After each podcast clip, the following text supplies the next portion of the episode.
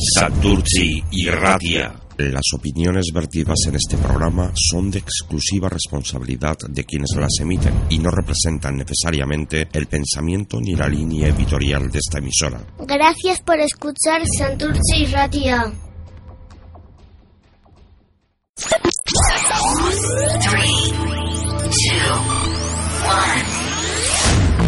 Santurci y Radia.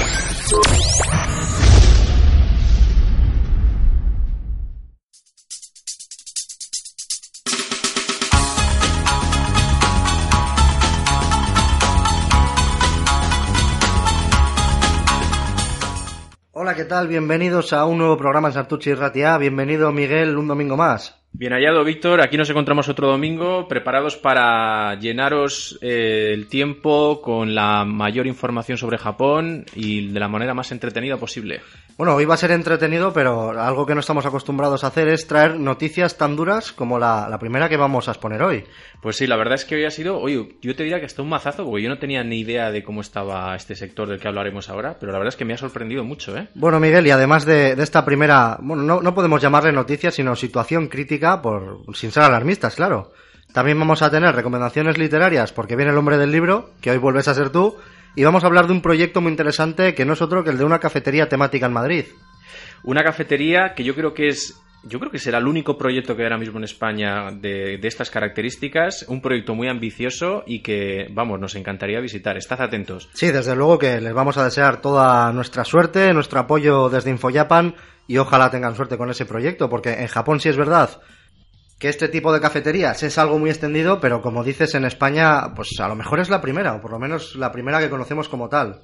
Yo creo que sí. A mí me suena que por Madrid o por Barcelona había algún restaurante que había intentado hacer tipo izakaya japonesa, ¿sabes? De tipo de restaurantes japoneses. Sí, sí, en Madrid sé que hay. Creo que había alguno muy parecido, alguno que lo intentaba. De hecho, que sepas, Víctor, que hubo en los años 80, 90 en España, en Madrid, llegó a haber hasta un pachinko en España, ¿eh? Que de algún día, algún día hablaremos de él, así muy, de una forma muy básica, pero hubo hasta uno. Y bueno, aparte de esos, creo que este, bueno, esta propuesta que pone ahora mismo en la mesa creo que es lo más ambicioso que yo creo que hemos oído nunca y que bueno, que ojalá les vaya bien. Sí, desde luego que es lo que deseamos porque además vamos a, decirlo, ¿por qué no? Intentaremos incluso emitir desde allí un domingo, un directo o una grabación de un programa, veremos, pero desde luego que, vamos a mostrar todo nuestro apoyo.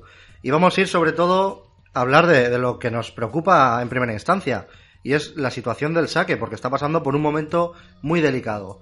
Pero claro, para, para poder empezar a hablar del saque, lo primero que tenemos que hacer es decir qué es el saque. Sí, evidentemente. Yo me imagino que el 99,9% de las personas que nos están escuchando ya lo saben, pero por si acaso hay, alguna, hay algún cordero descarriado por ahí que no sabe todavía lo que es el saque, pues es el vino ese que la base es el, es el arroz, que se destila a base de arroz, y es, ha sido, digamos, y sigue siendo la bebida, bueno, más importante eh, a nivel internacional de Japón, junto con el whisky y otras bebidas alcohólicas, pero claro, el sake es, digamos, yo creo que la base de su cultura, Sí, ¿eh? podríamos el, el decir. sake ¿eh? es un icono japonés. Totalmente, es un icono muy importante y que, bueno, ahora vais a ver que, bueno, parece que está ahora mismo pasando por una situación un poco extraña, ¿eh? Sí, es delicado porque desde luego perder un icono así, perder tanta tradición que tiene detrás esta bebida, pues no se puede permitir. Y lo, lo que vamos a hacer hoy, además de, de, también tratar este tema, es, igual que con Living Japan y su proyecto, mostrar todo nuestro apoyo, tratar de darle la difusión necesaria y explicaros y concienciaros de, la situación que decimos que es tan delicada. Porque eh, uno de los principales problemas que nos encontramos y que causan esta, esta delicada situación, lo repetimos, pero tiene que quedar bastante claro, es la presencia de las bebidas extranjeras en Japón.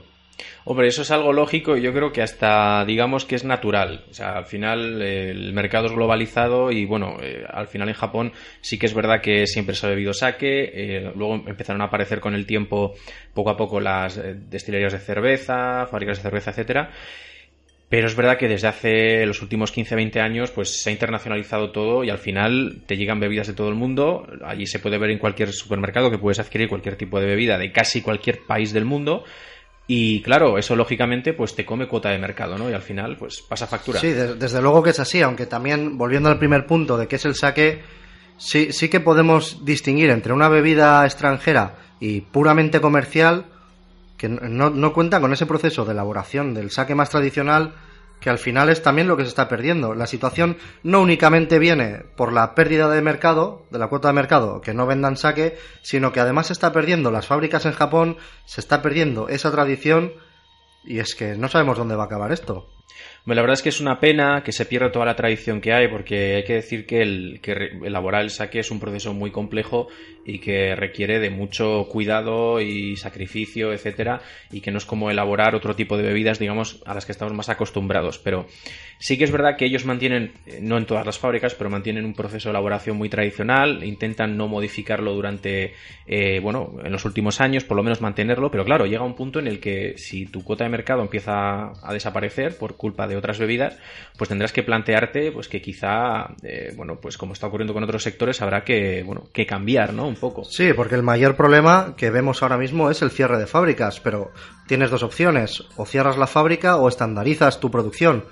Pero al final si lo que haces es montar una cadena, volvemos a, la esencia del saque, vas a perderla, vas a perder la tradición. Y es al final un tema muy complicado porque no se quiere perder el saque, no se quiere perder su manera de elaboración y es que desde luego las soluciones tienen que ser claras, breves y concisas. Claro, y además yo, yo diría también que uno de los problemas que tiene el saque, yo creo, ¿eh? también puede ser el precio, porque eh, aunque es verdad que es un vino que no es excesivamente caro, pues eh, digamos que una botella buena de saque pues, puede rondar los 25-30 euros. Eh, no es excesivamente caro, repito, pero claro, hay otras opciones hoy en día para, para beber, eh, entonces la gente suele recurrir quizá a otras llamadas, eh, vamos a decir, de alcohol de menos calidad, como puede ser el sochu, que es, bueno, muy parecido, pero no es igual, que al fin puede porque puede ser una especie de licor con sabor a frutas o algo, o pueden beber también, que te diría yo, el haiboru, ¿no? Que es el, que es el whisky con soda famoso que hoy en día se ve muchísimo en Japón, o quizá vayan a por otro tipo de bebidas alcohólicas extranjeras, quizá con un precio más competitivo puede ser también. Que si hoy en día en Japón es que lo tienes, tienes tanta variedad de bebidas que yo veo hasta lógico que ellos pierdan cuota y que haya que cerrar, porque hasta hace poco hay que decir que el sake era bebida nacional y eso poco a poco está cambiando, ¿no? Y como está cambiando, pues al final tendrán que, bueno, pues que reinventarse o, bueno, quizás simplemente se tendrá que reestructurar el, sector, pues para mantenerlo. Sí, hombre, tanto como reinventarse, podemos hacer referencia a lo que has dicho, pero hay muchas variedades de saque, también hay, hay muchos matices que apreciar en, en cada elaboración, y precisamente una de las soluciones que proponen, además de la exportación, es la creación de una denominación de origen. Luego volveremos al tema de la exportación, pero este último punto, nosotros que estamos en España lo conocemos por el tema del vino. Sí, y la verdad es que, mira, yo voy a confesar una cosa, yo no sé ahora mismo, ni sabía que hay o no hay denominaciones de origen de saque ahora mismo en Japón, no lo sé. Yo, yo por ejemplo, sí sé que hay saques que, se, que por el nombre y por el tipo se pueden diferenciar por zonas geográficas. O sea, yo, yo por ejemplo, reconozco que yo he tomado diferentes saques y, bueno, con, con amigos y tal, y ellos mismos me decían, no, es que este saque, por ejemplo, es de la zona de Kyushu, por ejemplo, o es de la zona norte de Hokkaido, o este saque es de la zona de no sé dónde. Y tenían un sabor distinto, más afrutado, más alcohólico, etcétera. Sería una pena que con los cierres masivos pues hubiera saques o maneras de hacer el saque, digamos, que se perdiesen y esperemos que eso no pase. Ojalá el tema este de la denominación de origen pueda salvar esa parte. ¿eh? Hombre, desde luego lo que estás diciendo es que si vives en Japón y conoces el saque, no vas a tener problema en la distinción de los distintos matices o sabores o procedencia. Pero al final lo que se busca relacionado con la exportación en la denominación de origen es que el consumidor de fuera de Japón conozca de dónde procede y al final yo sí lo veo una buena solución. Yo creo que sí, yo estoy contigo, yo creo que es una buena solución y luego mira, hoy en día yo creo que todos los sectores están empezando, bueno, empezando no, están ya tendiendo a la especialización y yo creo que es el futuro del, del, saque en el sentido de que, bueno, pasemos de hacer un saque, digamos, para vender al por mayor o de un saque, digamos, para una zona más nacional, quizá se, se salven aquellas fábricas que busquen un público objetivo más, más cercano en el sentido de quizá un, ámbito, una zona geográfica concreta, un tipo de público concreto, que vayan directamente con ellos con un buen marketing y yo creo que con eso pues podrían salvar. De hecho, es lo que están haciendo muchas marcas ahora mismo. ¿eh? En vez de estandarizarse e intentar vender al por mayor, buscan una especialización concreta y al final es la solución hoy en día. Sí, porque al final te tienen que ofrecer un producto que podemos denominar selecto, es decir, la denominación de origen nos va a decir con qué productos y en qué región se ha elaborado, pero al final lo que sí va a entrar en juego es el tema de la exportación. Hemos visto que están buscando la solución, empezando por el etiquetado, que, en Japón es, es, algo muy importante, ¿no? Muy importante. Etiquetar en inglés para exportar un producto tan nacional que podemos considerar es un paso muy grande, es arriesgado, Bueno, no sé si arriesgado, porque buena acogida va a tener. Otra cosa es cómo se puede ejecutar y cómo se lo vendan al mercado exterior. Sí, además, invito a todos los que estáis escuchándonos que vayáis ahora mismo a Google y pongáis saque con, con K, S-A-K-E, tal como suena, y vais a ver las etiquetas de los productos japoneses, de los vinos japoneses, pues son preciosas. O sea, Sí, sí, desde luego. o sea, son- es una maravilla. ¿eh? es una maravilla. Yo creo que a veces hasta es mejor la etiqueta que el propio licor de dentro. ¿eh? En algunos casos también podríamos decir, para hacer una broma, pero, pero bueno, de todas formas hay que dejar claro que se están pensando ya soluciones, ¿no? Por lo menos parece que Sí, ya- sí, lo que, lo que está claro es que el gobierno japonés no es un gobierno que no actúe. Esto, al final, si tú dejas pasar el tiempo, pues eh, estás viendo las orejas al lobo, pero el lobo al final va a aparecer y te va a comer. Y en este, en este sentido, el gobierno japonés es un gobierno que es muy aplicado y resolutivo, y en cuanto ha visto el problema del saque, han dicho, vamos a ponernos manos a la obra y vamos a buscarle la solución. Pues sí, yo creo que se tiene que poner las pilas desde ya, porque si estamos diciendo que hay cierres masivos de empresas y que según, según hemos podido comprobar, parece que hay una cifra inferior a mil fábricas de saque en todo el país, pues si esto se sigue dejando llevar, ¿no? Pues llegará un punto en el que se esté perdiendo, no solamente se esté perdiendo producción, no solamente se esté perdiendo dinero, se estará empezando a perder algo muy importante que es cultura también, ¿eh? Porque hay muchos procesos artesanales que son propios de, de una determinada zona geográfica, que si eso se pierde, pues, pues al final es una, valga, valga redundancia, es una pérdida enorme pues para la cultura, ¿no? Sí, porque se va a perder un conjunto al final, no vamos a perder, como dices, un producto, pero, pero sí es verdad que volviendo al tema de la solución que se busca, pues hemos visto que ya, ya han celebrado un evento en Nagano en el que especialistas internacionales se han reunido para debatir el estado actual del saque en Japón. Y además, siendo, lo bueno es que siendo extranjeros, también pueden aportar su, su opinión respecto a la exportación hacia sus mercados. Si la exportación, mira, lo de la denominación de origen es que es perfecto para crear marca, o sea, perfecto, Sí, porque le va a dar un valor añadido. totalmente, un valor añadido perfecto que luego además lo puedes incrementar con, por ejemplo, en la etiqueta eh, escribiendo sobre el proceso de elaboración o lo que sea, algo que pueda, pues no sé, identificar con la persona que lo vaya a comprar o lo que sea. Y luego, algo muy importante que tú dices y la salida que yo creo que es clara es la internacionalización, pero vamos, la exportación es clara porque si ya digamos que el consumo nacional no te llega para mantener la producción que tienes a nivel, pues eso, nacional o de todas las fábricas que hay, pues lo que te queda exportar o morir. Y yo creo, particularmente creo, que en cuanto el saque empiece a exportarse y se empieza a vender un poco bien, yo creo que, yo le auguro éxito, si te digo la verdad, ¿eh? yo creo que puede ir bien. Yo creo que sí, la cuestión es saber cómo venderlo y es lo que decimos, para eso se han reunido, para eso están buscando soluciones y al final el que vaya a comprarlo tiene que tener claro que no solo está comprando saque, que no está comprando una bebida, sino que está comprando una parte del país, procesos tradicionales, como has dicho, estamos viendo una elaboración muy delicada y desde luego que el que se lleve un, bueno, un vasito de saque o, o tenga la, la suerte de probarlo, que aprecie el trabajo que hay detrás y por supuesto que apoye esta iniciativa también. Sí, yo la verdad es que poco que añadir, tienes toda la razón, eh, dejar claro que, bueno, que hay saques buenos y malos, como en todas, como en todas partes, ¿eh? Pero que yo creo que cualquier persona que lo pruebe le va a gustar, siempre y cuando sea pues una persona que solo bebe bebidas alcohólicas y que sepa lo mismo que decías tú, que lo que está probando no solamente es una bebida alcohólica que viene del arroz y que se fabrica en Japón, sino que es, que es una bebida elaborada que requiere de, pues, de mucho cariño y de un proceso que es complejo y que, bueno, que eso hay que tenerlo en cuenta también y que no se debería perder. No, desde luego que no. Desde, eh, vamos a repetirnos otra vez, vamos a mostrar todo nuestro apoyo a los productores de saque, al gobierno japonés y a todo el país, ¿por qué no? En, la búsqueda de soluciones os mantendremos informados con este tema que desde luego es preocupante y veremos cómo se desarrollan las cosas. Bueno, Miguel, y cambiando radicalmente el tema después de la preocupante situación del saque, vamos a dar unas recomendaciones literarias. Sí, yo creo que todas las personas que nos están escuchando ahora, pues entre ellas seguro que hay gente que le encanta leer libros. Como no puede ser de otra manera, lo que es la temática de la que vamos a hablar aquí es Japón, eso está claro. literatura, eso es, literatura japonesa, tanto de escritores japoneses como, como adaptaciones a nuestro mercado. Así es, yo desde luego no me quiero eh, centrar solamente ni en un género, ni nos queremos centrar tampoco en una, en una manera de ver la vida. Aquí Ni en una editorial, vamos a aclararlo. cierto, ni en una editorial. Vamos a recomendar lo que nosotros leemos y consideramos que puede ser interesante para, para nuestro público. Los pocos que nos escucháis o que nos leéis en la web, pues consideramos que estos libros os pueden gustar porque van en base también a lo que hacemos en el blog. Así es, y yo creo que podemos pasar igual a, al primer autor y a lo mejor de los más reconocidos y reconocibles de Japón. Bueno, es un autor eh, que es único. Este hombre fue único, que ya falleció, murió en el año 65.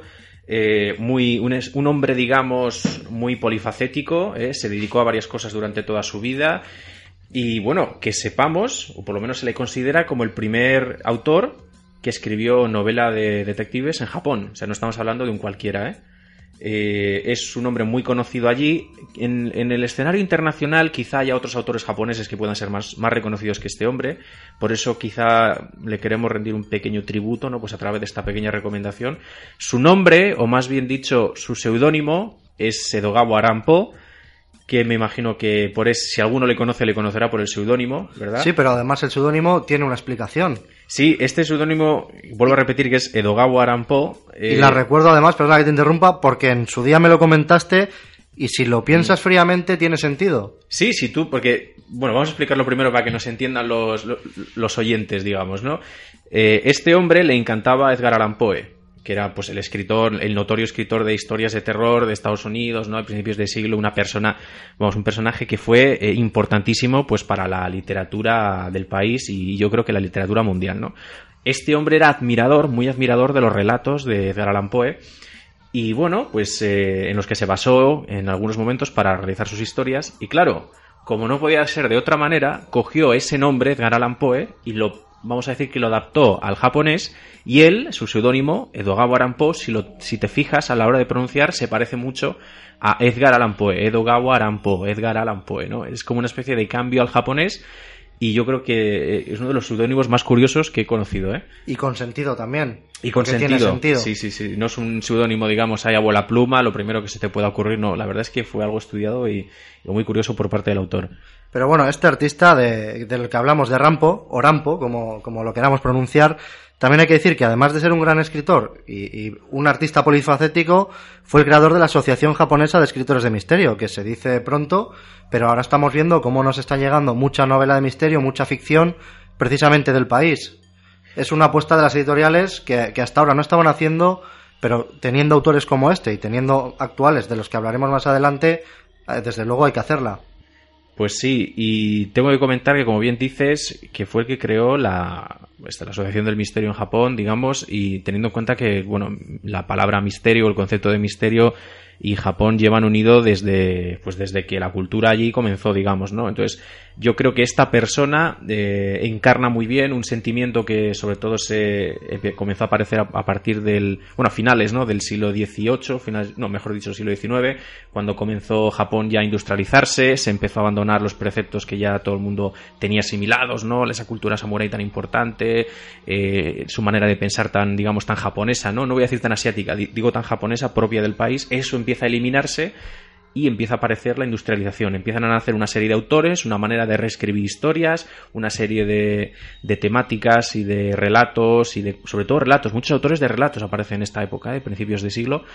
Y la verdad es que este hombre fue, vamos, una persona importantísimo en, en, el momento y que, bueno, creemos que su legado hoy en día es tesoro nacional de la literatura japonesa. Sí, porque al final es el precursor, el precursor del misterio, perdón, pero desde luego no solo como escritor se le ha rendido homenaje, no solo como artista, sino que vamos a añadir otro dato curioso y es que el, anime en Japón, sabemos lo que es también, lo hemos hablado en otros programas, y en julio de 2015 a este gran artista se le dedicó una serie Sí, un anime llamado, si no me equivoco, Rampo Kitan o algo así. La verdad es que supongo que se pronunciará así. Eh, Game of Laplace, un anime, parece que es de misterio, que está dedicado al autor. Y bueno, y creo que en el propio opening del, del anime pone que en conmemoración del 50 aniversario de la muerte de Edogawa Rampo. O sea, es curioso que hay pocos escritores en Japón al que se le haya dedicado toda una serie de anime. Eh, yo creo que ahí radica y se explica perfectamente la importancia que tiene el mismo la cultura japonesa. Por cierto, no hemos dicho el nombre, aunque estoy seguro que ninguno lo conocerá por el nombre. Seguramente, ¿no? ¿eh? Porque desde luego. No, a mí tampoco me sonaba, igual que no conocía el dato de la serie hasta que hemos investigado. Y, y, tampoco podemos explicar realmente en qué consiste. A lo mejor nos cuenta su vida, a lo mejor alguno de sus textos. Lo vamos a dejar en el aire. Si alguien lo conoce, que nos lo cuente y si no, a ver si en los próximos programas os podemos añadir algo al respecto. Pues sí, yo tengo que convencer, o sea, tengo que comentarte que mira un poco la serie por encima y no me entero de qué va, porque la verdad es que no sé. Tan misterioso como sus libros. Sí, yo creo que la serie es tan misteriosa como sus libros. De hecho, eh, sí que nos gustaría deciros que, bueno, este hombre escribió varios libros. Bueno, escribió muchos libros, mucha novela detectivesca, policíaca, pero sobre todo Hoy nos queríamos centrar en uno de ellos, en uno de ellos que se llama, en la edición, bueno, española, mejor dicho, adaptada de la japonesa, que se llama Relatos japoneses de misterio e imaginación. Es de la editorial Jaguar del año 2008. Es un libro sobre, que es una serie de relatos de misterio, de los cuales de aquí, aquí mismo no vamos a hablar de ninguno.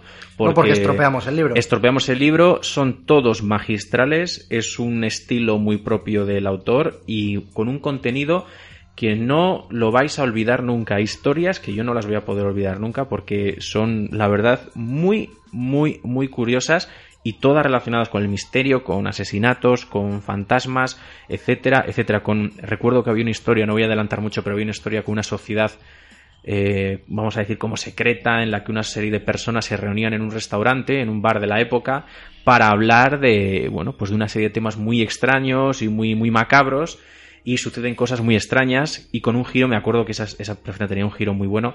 Os recomiendo de verdad este libro, repito, Relatos japoneses de misterio e imaginación, eh, de editorial Jaguar del año 2008. Ya lo estéis comprando, por favor, si os interesan este tipo de temáticas, porque, y bueno, y, os recomendamos cualquier otro libro de este autor que no os va, o sea, os va, o sea, no va a decepcionar casi seguro. Cualquier aficionado a este tipo de escritura y a este tipo de novela, desde luego, en este autor ha encontrado un filón pero Miguel, perdóname, antes de pasar a la siguiente recomendación, te he interrumpido y no hemos dicho su nombre. Es verdad, al final se nos va a olvidar, ¿eh? Bueno, aunque todo el mundo lo conoce como Edogawa Arampo, que es lo normal, porque yo, cualquiera, eh, incluso los estudiosos quizá, eh, al final es el seudónimo que más, que más eh, digamos, ha trascendido, ¿eh? Pero su nombre real es Hirai Taro. Hirai Taro. Bueno, pues si alguno quizá le pueda sonar o quizá oye quizá alguno lo conociese como Hiraitaro y no como Edogawa Pues posible también. Vaya usted a saber, ¿verdad? Así que nos quedamos con este dato también, dato curioso. Hoy estamos llenos de datos curiosos, pero es un autor que da mucho de sí, precisamente para este tipo de aportes. Y vamos a pasar a la siguiente recomendación, que además no solo tiene que ver con, con el libro, sino que también hay serie de animación no directamente relacionada con el libro que vamos a recomendar, pero ¿quién no conoce ya los yokais? Pues sí, Víctor, un tema muy importante dentro de la cultura japonesa. Hoy en día además está más de moda que nunca, gracias como tú decías a Yokai Watch, con el anime, los videojuegos, los mangas. Pero es verdad que, que Yokai no viene de ahora. Yokai volvemos a lo que siempre tratamos, a la tradición japonesa. Sí, yo creo que muchas de las personas que nos está escuchando, si son aficionadas al anime, sobre todo, bueno, al manga, evidentemente también, claro, que al final también es una cosa va de la mano de la otra, eh, tiene que saber que muchas de las, no todas, pero muchas de las historias que se cuentan con seres así un poco eh, extraños, fantasmales o de monstruos, etcétera, incluso hasta Mazinger Z, o sea, pues pongo un ejemplo muy, muy cercano, Mazinger Z, o sea, todo está basado en mitología japonesa, o tiene una base de mitología japonesa muy importante. Los Pokémon, hay mucha gente que lo dice, que los Pokémon vienen de los yokai, ¿no? Se desarrollan a partir de los yokai, o sea, que la persona que pensó en la idea de hacer los Pokémon, eh, bueno, pues se supone que cogió las ideas de los yokai. Pero bueno, por si alguno no sabe lo que son los yokai, eh, por traducirlo, digamos, un poco al cristiano, digamos que son una serie como de, vamos a llamarlos criaturas, monstruitos. Fantasmas también. sí, fantasmas. Lo que desde eh, luego no son es la imagen que nos están vendiendo ahora con esta serie de animación. No son estos muñequitos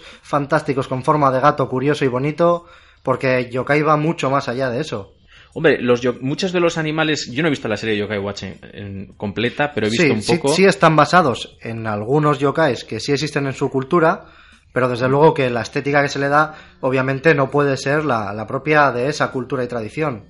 Hombre, al fin y al cabo es una serie para niños, claro, es lógico el, el, tono en el que, utilizan para hablar de ellos, pues tiene que ser amigable, ¿no? Y, y fácil de entender y, y divertido, ¿no? Pero bueno, el, los yokais, digamos, según dice la tradición, aunque sí que es verdad que hay gente que opina, hay diversas opiniones, pero yo creo que la más extendida es que la gente opinaba que eran, eran antiguos dioses, porque estamos hablando de un tiempo, hace 500 años, 600 años, quizá mil años, en el que había un tiempo en el que los dioses pues existían, pero existían realmente, ¿no? Y, y no nos vamos a meter ahora en temas antropológicos, pero bueno, eh, que eran dioses, según decía la tradición, venidos a menos. O sea, que se habían, quizá eran dioses olvidados, que la gente ya no les rezaba y digamos que perdían ese poder y en vez de ser una deidad, se pasaban, se transformaban en estos yokais que son pues monstruos de muy diversas formas, tamaños, eh, temperamentos, caracteres, a lo que queráis pensar, son todos muy muy distintos y cada uno con una función y con una especie de, de mensaje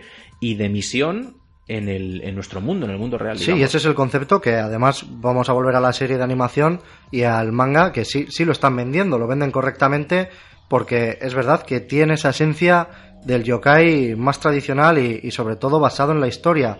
Es decir, no han cogido la palabra únicamente, han dibujado un gatito o un robot o lo que quieras, o, o toda la cantidad, es que no sé cuántos yokais hay ahora mismo. Pero sí es verdad que está muy bien vendido el concepto y a mí personalmente, después de haber jugado al videojuego, que sí lo he hecho, me parece un logro, un logro vender esos conceptos dentro de un videojuego porque al final han conseguido meter tradición y hacerla llegar a un mercado, vamos, infinito.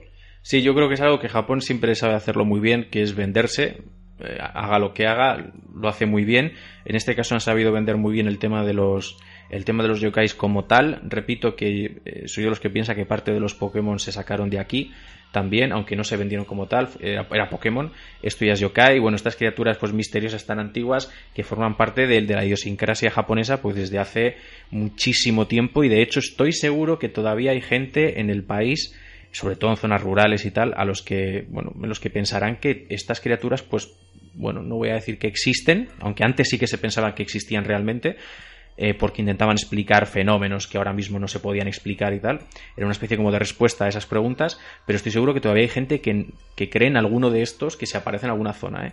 Y que le muestran respeto como a todo. Sí, claro, allí, por supuesto. O sea, y hablando de este tema, porque claro, estamos hablando de los yokai, pero por tampoco meternos tampoco mucho en harina, decir que recomendaros un libro que se llama como tal, Yokai, eh, Monstruos y Fantasmas en Japón, tal como suena, de, es de Andrés Pérez Riobó y Chiyo Chida, que son un matrimonio creo que están asentados en Kioto, si no me equivoco, creo que él es historiador, eh, sí, creo que Chiyo debe ser su mujer, no estoy seguro al mismo 100%, pero creo que esta pareja de escritores nos legaron hace ya unos años uno de los libros por la editorial Satori, que yo creo que es un, libro a tener en cuenta eh, a todas las personas que les interesa el tema de la mitología japonesa y el tema de la cultura, digamos, más antigua, porque es un libro que recopila una serie de monstruos, digamos, eh, muy, muy, muy peculiares, con fotografías, vamos, maravillosas de pinturas y cuadros de la época, y donde encima, pues para, para hacer ya la obra redonda, Chiyochida, la mujer de este hombre, se dedica a hacer en cada uno de los yokais que ofrecen un dibujo a mano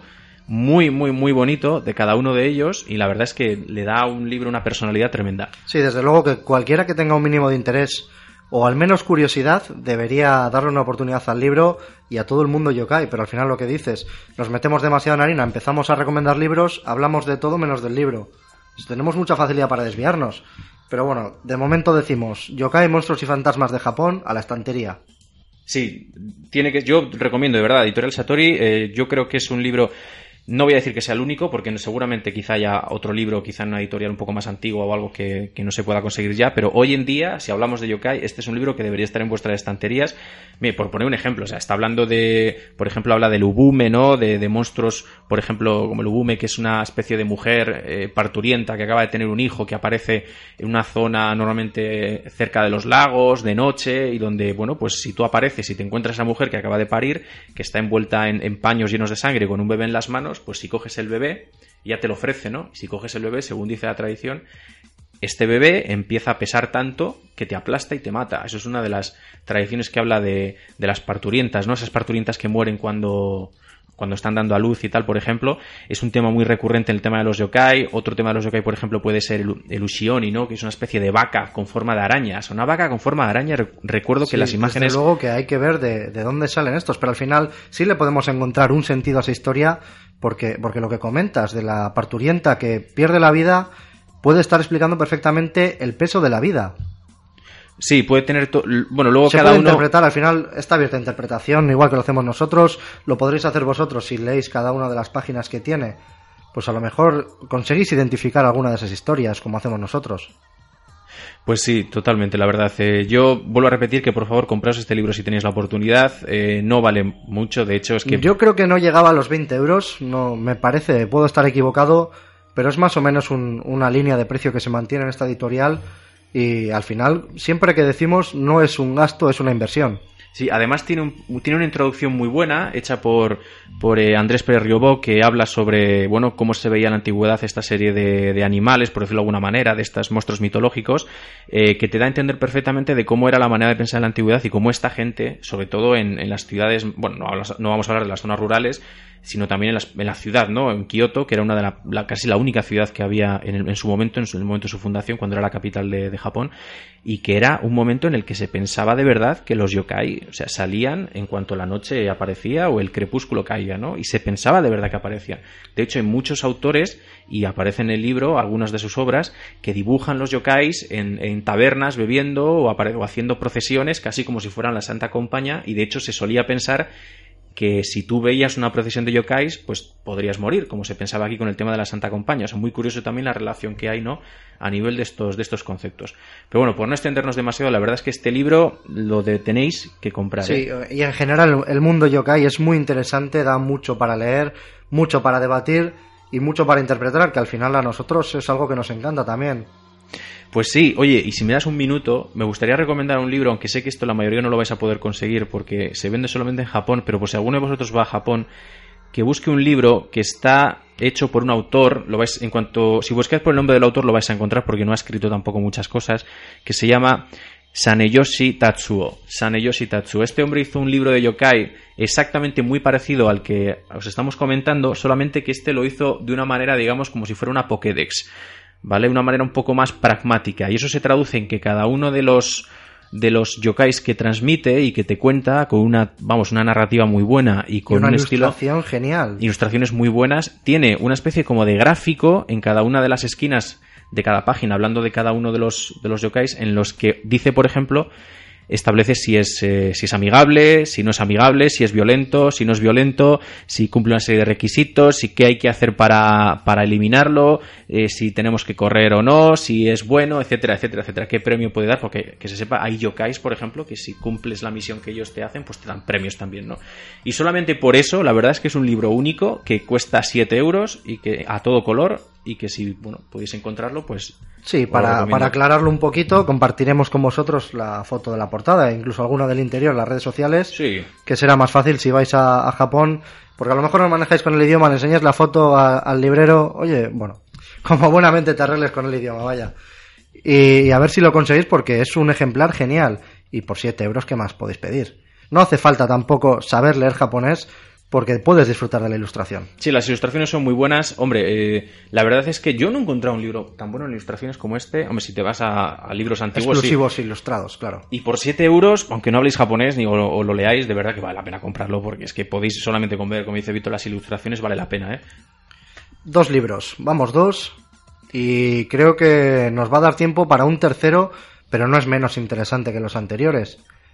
Japón, un, un intento de interpretación. Perdón, que estoy un poco espeso últimamente. Este, Miguel, le has dado un buen vistazo también. Yo creo que este no es un libro, este es el libro. O sea, esto es el libro. En cualquier persona que estudie cultura japonesa tiene su, su lista de libros importantes. Yo tengo mi lista también. Eh, hay puede haber muchas divergencias ahí y mucho y bueno y muchas opiniones pero yo tengo que decir que en mi top 5 está este libro y te podría decir también que en el top 3 está también Víctor este libro. Japón y interpretación de Lafcadio Hearn. Lafcadio Hearn para el que no lo sepa es un autor que está muy muy muy ligado a la cultura japonesa. De hecho él nació creo no sé si era griego o en Irlanda. Debió nacer este autor en Europa y pasó la última etapa de su vida en, eh, en Japón, que ahí es donde falleció, donde se casó y se cambió el nombre a eh, Koitsume Yakumo. O sea que igual alguno de vosotros lo está intentando buscar. Si no lo encuentra como Lafcadio Her, que lo busque como Koitsume Yakumo.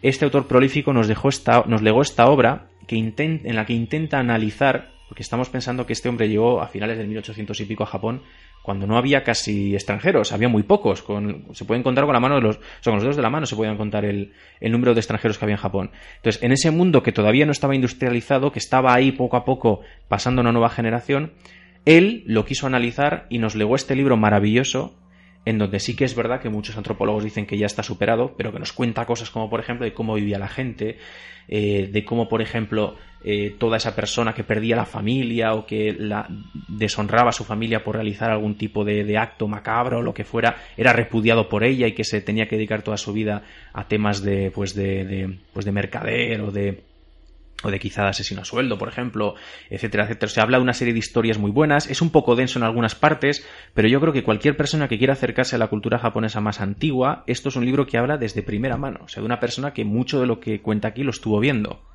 O es un libro, yo creo, importantísimo y que yo os lo recomiendo 100%. Y también de la editorial Satori, igual que el de Yokai, así que sabéis dónde, dónde podéis recurrir a ello. El precio, Miguel, no sé si nos lo puedes dar. No lo sé, no lo sé, porque es el libro además que tengo yo en la mano ahora mismo este se, se adquirió hace, te podría decir que unos 5 años por ahí más o menos. Entonces, en aquel momento no sé si me costaría alrededor de 15 euros, 20 euros, pero es que esta, esta edición la cambiaron. Entonces sí claro, que habrá reediciones, igual, a lo mejor con actualización de contenido, con, con añadidos. Puede ser. Que ha podido ser. variar el precio, entonces no nos podemos aventurar. Sí que os decimos que es, que es otro de la, de la editorial Satori y la verdad es que echadle un ojo, ¿eh? Japón, un intento de interpretación.